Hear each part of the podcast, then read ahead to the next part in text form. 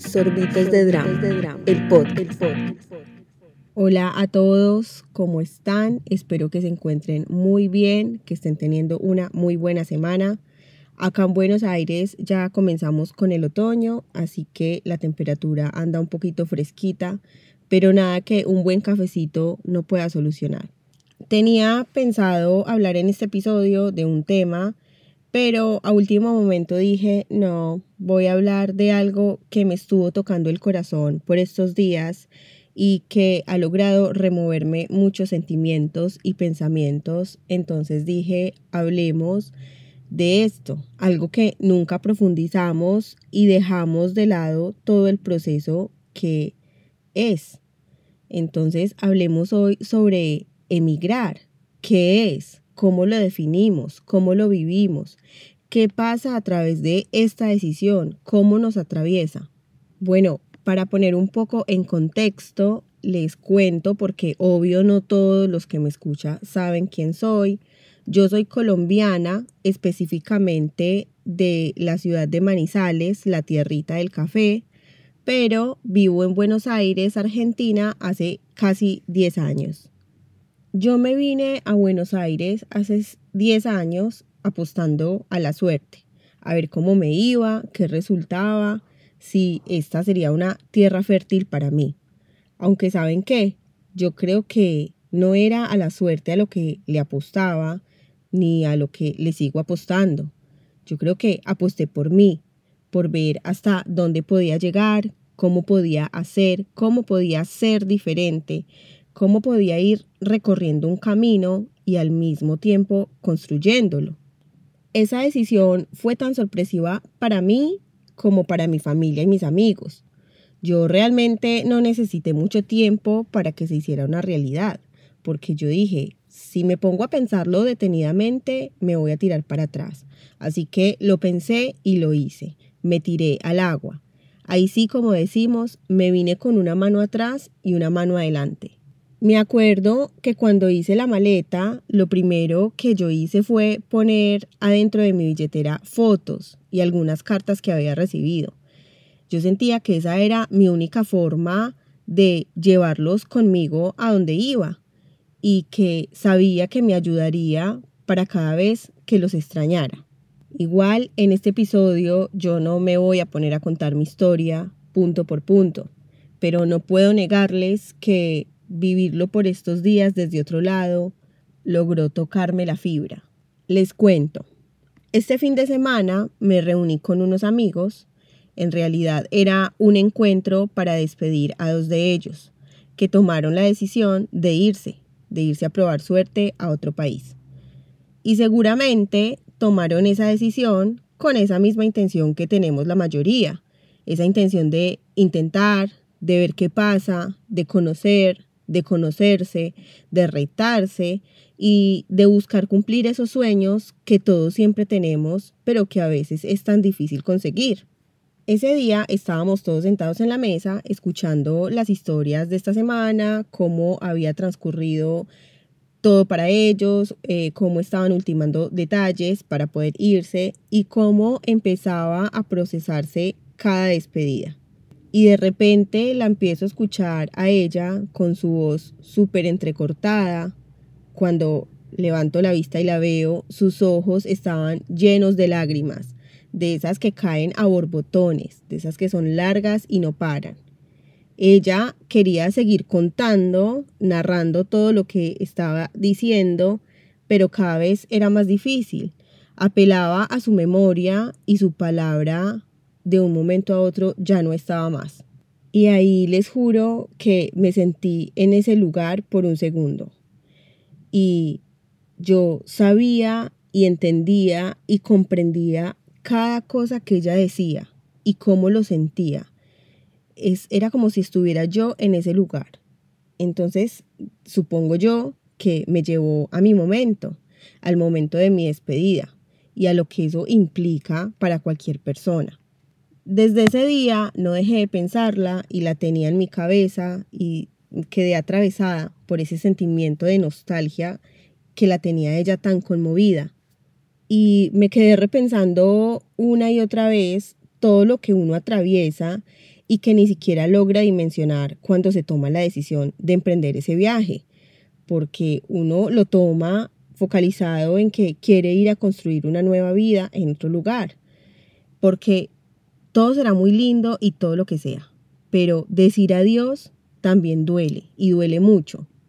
Y ese es el punto. Nadie nos dice que a partir de ahí comienza un proceso de duelo. Yo creo que emigrar es mucho más que la simple definición de querer radicarme o establecerme en otro lugar diferente al de origen. Es como si tu historia se detuviera en un momento y se congelara, porque estás apuntando a iniciar tu vida nuevamente y en otro lugar. Además, tú sabes que te vas, pero tú no sabes cuándo vuelves. Emigrar es un proceso emocionante, sí, es expectante, es fascinante, pero también es doloroso. Y no estoy hablando de un dolor victimizante ni nada de eso, pero es un dolor al fin y al cabo. Es un proceso de duelo y va acompañado de varias etapas, como todo proceso. Obviamente, para cada uno es diferente y cada cual lleva su proceso como puede, como quiere y distinto al resto. Para nadie nunca ese proceso es igual, más allá de que sea ese duelo y se compartan puntos en común. Además, creo, eh, hablándolo desde la obviedad, que el motivo por el cual uno emigra también acompaña la perspectiva de cómo se vive ese duelo. Por ejemplo, supongo yo, no es lo mismo emigrar por decisión que por obligación, porque es irte sin querer hacerlo. Y yo creo que eso debe doler aún más. Yo creo que o yo creo no, yo les puedo decir que cuando uno emigra, siente que pierde su lugar. De repente todo eso que tenías o veías no está más. Es como que vas cerrando partes de ti para poder irte. Y cuando te das cuenta, lo único que te acompaña es una maleta llena de cosas y la nostalgia como tu acompañante. Y hasta ahí digamos que sería como el inicio de una mudanza. Pero después llegamos al punto central y es despedirnos de todo eso que dejamos ahí, de nuestra familia, de nuestros amigos. Y es ese momento que aún sin irte ya sientes la congoja por lo que va a ser su ausencia. Miren, yo podría decir que esos abrazos que uno recibe en las despedidas son los más genuinos, sinceros y fuertes que los abrazos que uno puede recibir a lo largo de la vida, porque son esos abrazos como sostenidos, con esa sensación, como con ese mensaje implícito de hasta que nos volvamos a encontrar. Yo recuerdo muy bien el día de mi despedida. Tengo la fiel imagen de mi familia em, despidiéndome. Yo viajé en la noche, no viajaba desde mi ciudad en avión, yo primero iba a Bogotá, Así que mi despedida fue en la terminal de Manizales y me acuerdo ver ahí a mi familia y a mi mejor amiga con su mamá. Y cuando el bus se fue, lo único que pude ver fue cómo ellos se abrazaban y lloraban y se sentía esa tristeza y por supuesto yo iba igual de triste. Pero ¿saben cuál es la diferencia?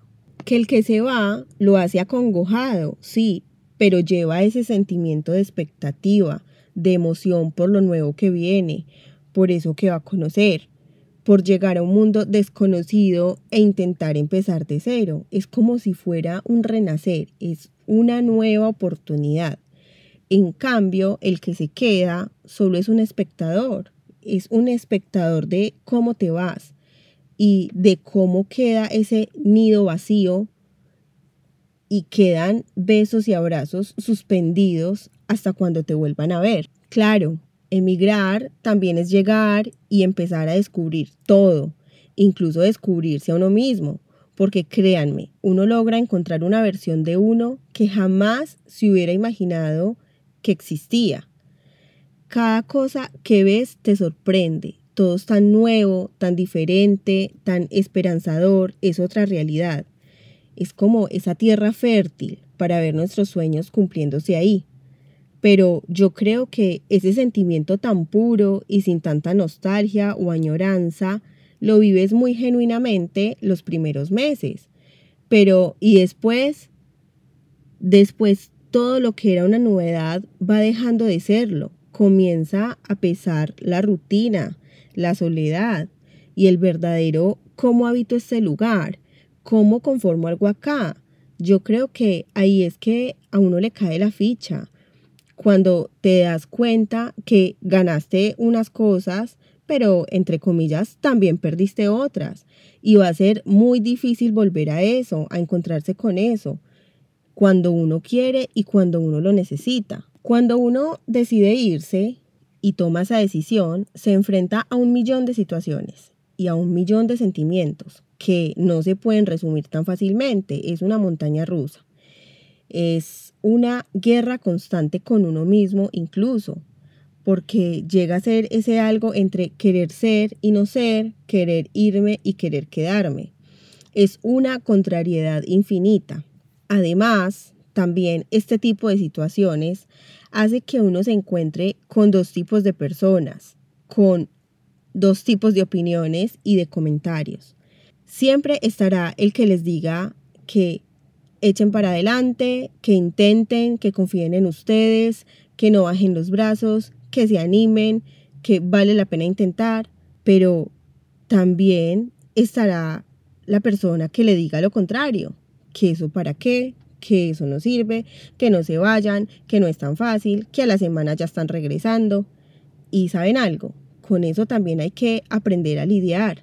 Y a veces es un gasto de energía, pero a fin de cuentas uno debe seguir lo que uno quiere y lo que uno siente. Ese es el camino, es por ahí. Y una vez que uno pasa todo este proceso de a poco, porque eso no, o sea, eso no es inmediato, eso lleva tiempo, proceso, eh, un montón de cosas que lo conforman, eh, pues a uno nadie, nadie le cuenta la letra chiquita del contrato.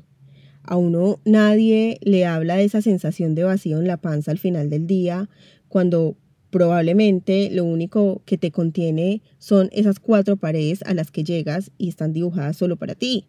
O en cada llamada que se hace a la familia, con la ilusión de eliminar esos kilómetros que nos separan. Nadie te habla de esas fechas que dejan de ser fechas celebradas por ti, porque quizás o donde estás no se celebran o no tienes con quién o cómo celebrar o pierde algún tipo de sentido también. Nadie habla de esos altibajos profundos que vas a tener, de esas noches en las que uno se va a dormir llorando y de la una y mil veces que uno se pregunta, ¿qué hago aquí? esto de verdad fue una decisión acertada. Si valdrá la pena todo esto, todo este tiempo sin verlos. Nadie te habla de la soledad. Y no es solo esa soledad física, porque al fin de cuentas tú vas conociendo gente, tu círculo se va abriendo y así sean compañeros de trabajo, tú de una u otra forma socializas y estás como contenido. Pero no está ese refugio íntimo, ese dejarse caer en esos días tan malos en los brazos y en las personas que más nos aman y que más amamos. Mejor dicho, le toca a uno mismo darse la palmadita en la espalda y seguir. Porque, además de todo, se los confirmo, no hay un solo día en el que uno no extrañe, en el que uno no añore, en el que uno no se piense en ese lugar y no piense en sus raíces. El proceso de adaptación es lindo por la novedad, es fructífero y es propio de todo cambio.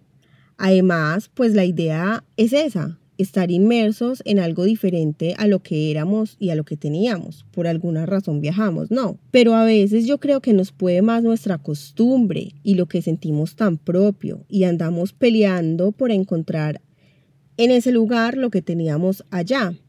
Es paradójico, sí, pero realmente pasa y pasa mucho. Por ejemplo, cuando yo me vine para Buenos Aires, pues acá yo no encontraba muchas de esas cosas que yo eh, estaba acostumbrada, que tenía allá. Algo tan básico como la arepa para nosotros, digamos, que es algo tan cotidiano del día a día. Acá ni siquiera sabían lo que era. Eh, imagínense, mucho menos la tenían como producto. O sea, yo no tenía cómo encontrarla en un supermercado, supongamos.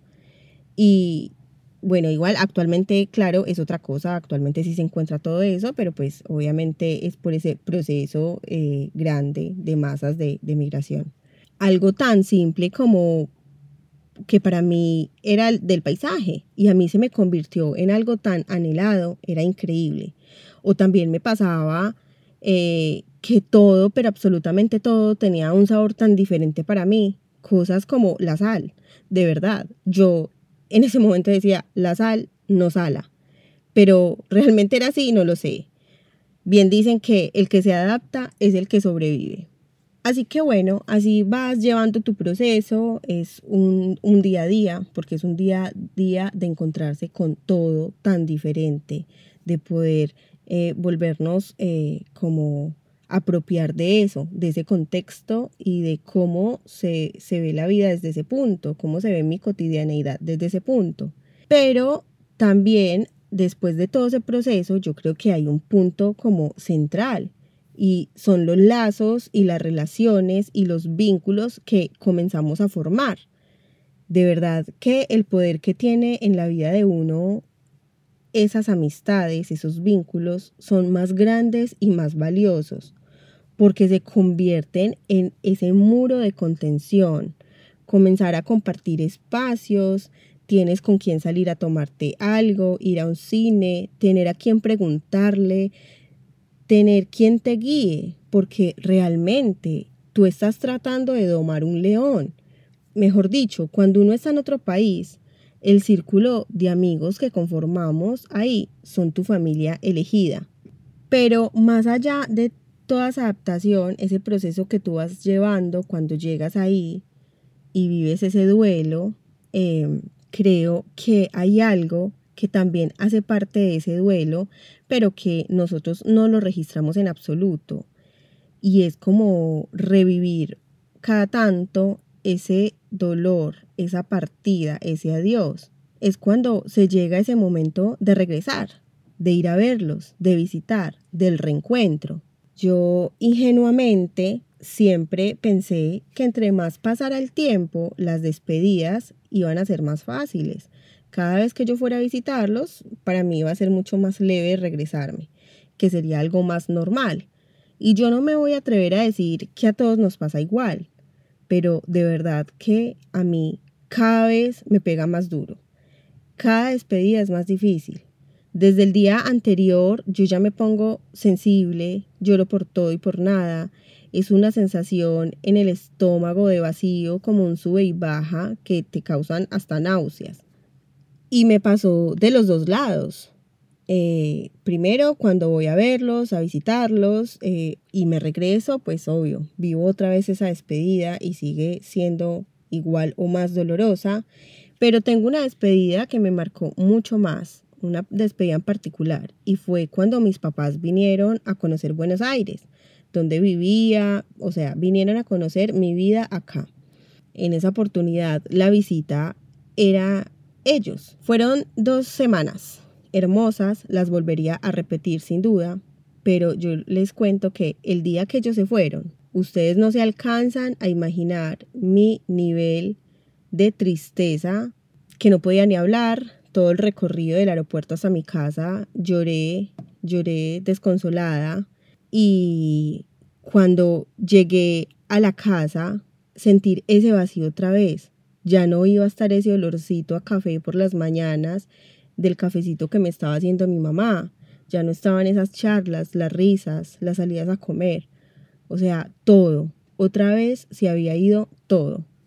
Porque yo creo que solo los que vivimos ese desarraigo podemos comprender ese dolorcito en el alma y en el corazón.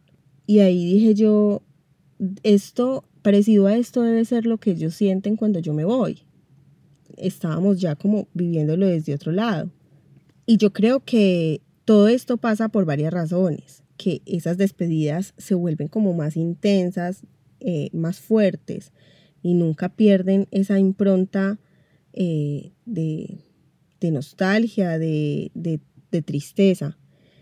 Primero, yo creo que es porque uno ya perdió esa expectativa que estaba al inicio, esa idealización, Ya eso no está más, ya es solamente regresar a tu lugar, a lo que tú formaste, ya lo conoces, no es nada nuevo para ti.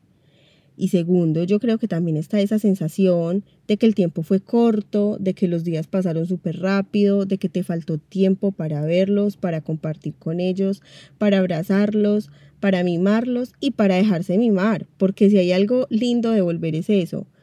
Todos se vuelven anfitriones y hacen que todo para ti sea lindo, te hace sentir bien y muy amada. Pero yo creo que hay otra cosa que es como más fuerte y es más difícil de ver y de sentir, y es el paso del tiempo. Porque, por supuesto, cuando tú regresas, ves, ves el cambio en tantas cosas, en las personas, en, en todo, o sea, porque todos cambiamos, obvio. En mi caso, por ejemplo, eh, ver a mis abuelos más grandes, quizá con más achaques, eh, y todo eso me llena de miedo. Es decir, es como que uno se para del lado de, ¿y si pasa algo este año?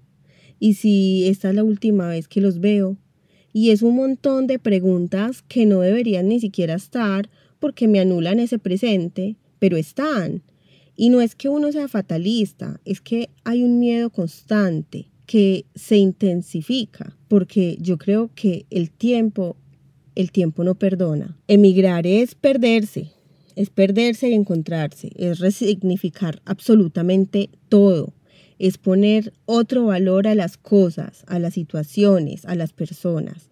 Eh, yo creo que cuando emigramos llegamos a puntos máximos de incertidumbre, de muchos esfuerzos, de muchos retos y también de mucho desapego porque yo creo que uno en un punto siente como que no es ni de aquí ni de allá, estás como en un limbo. Entonces creo que se empieza a forjar un sentimiento que nos hace más libres y no estamos tan presos de esos apegos.